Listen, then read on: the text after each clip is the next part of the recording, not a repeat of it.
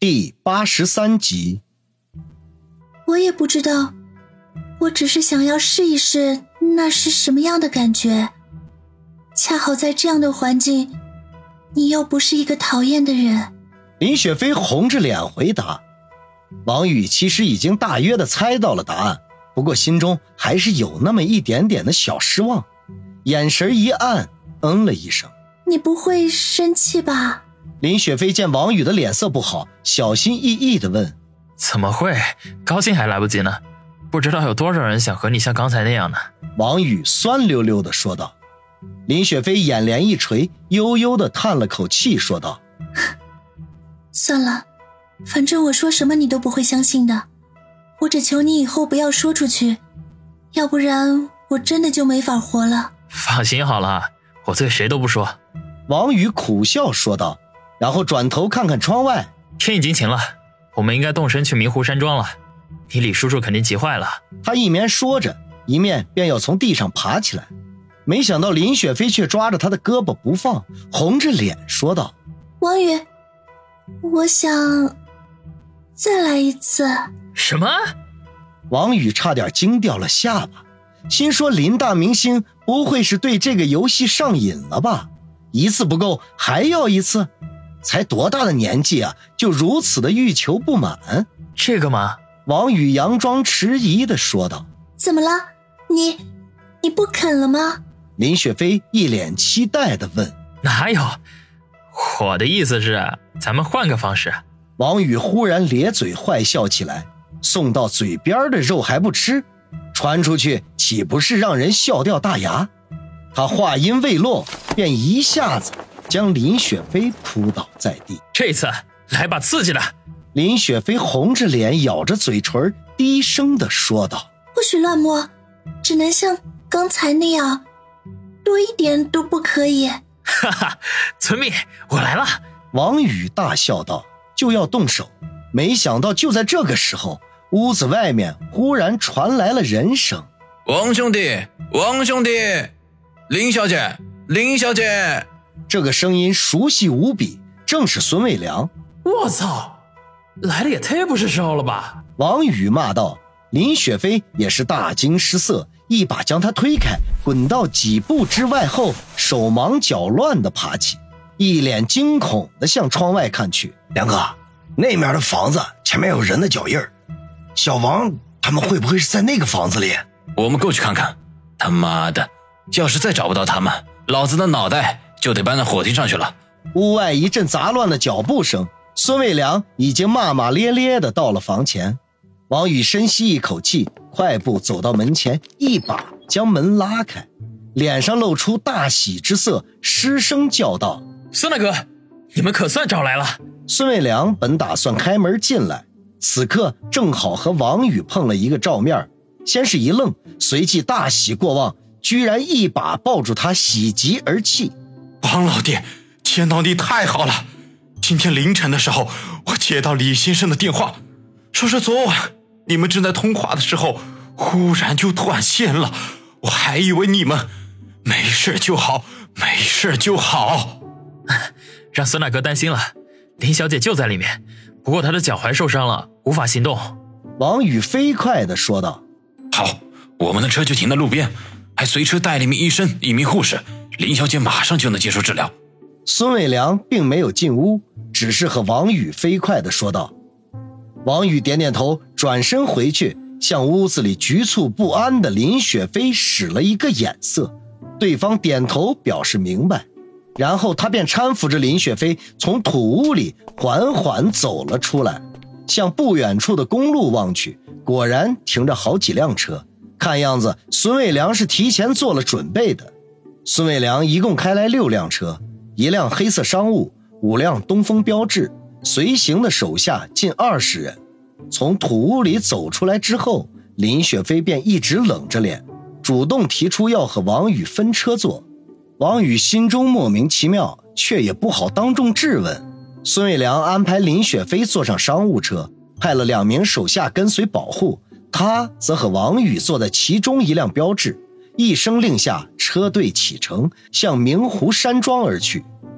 土屋距离明湖山庄只剩下不到二十公里的路程，因为暴雨刚过，路面湿滑，车队只能龟速前行。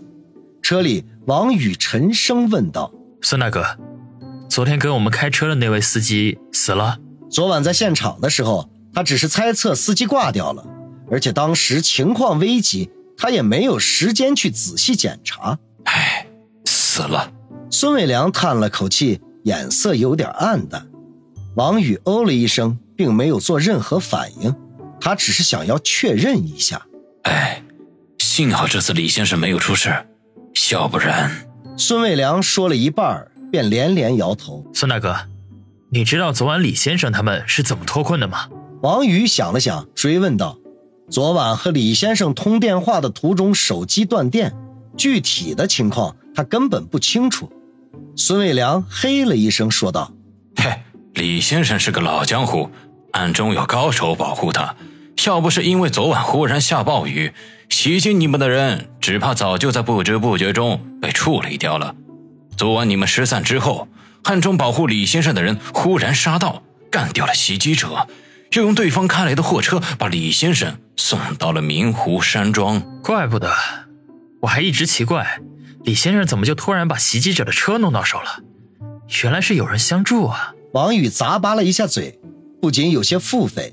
早知道李先生安排了人手，他压根儿就没有必要狼狈的逃窜，多坚持几分钟，说不定帮手就到了呢。红姐的伤势怎么样了？他纠结了两分钟，便又开口问道：“说到底，他最关心的还是孙卫红，毕竟他们是熟人。腿骨断裂，韧带拉伤。”伤口若干，没有生命危险。孙卫良笑着说道：“都怪我，不该执意让魏红参加这次任务。我这个当哥哥的，没能保护好他。”王宇保持沉默。他虽然想到这次任务肯定会棘手，可是却绝对没有想到会这么的危险。如果不是他反应灵敏，又碰巧赶上暴雨倾盆，没准儿早就横尸在马路上了。车里陷入到了沉默当中，足足过了五六分钟，孙卫良才忽然咧嘴一笑，说道：“不管怎么说，一切还都在可以控制的范围内，我们也总算没有白忙活。”王宇呵呵一笑，不置可否。这次保护李先生的任务，表面上看没有什么特别的地方，可是不难想象，背地里孙卫良一定做了很多的工作，付出了不少的心血。因为这不单单涉及到赚钱的问题了，而是他想要巴结上李先生，和其背后的家族产生瓜葛。王兄弟，我看那位对你态度不好啊，你不会昨晚干了什么吧？王宇正在沉思之际，孙卫良忽然用胳膊肘碰了碰他，然后向前面努努嘴，说道：“哪位？”王宇愣了一下，随即明白过来。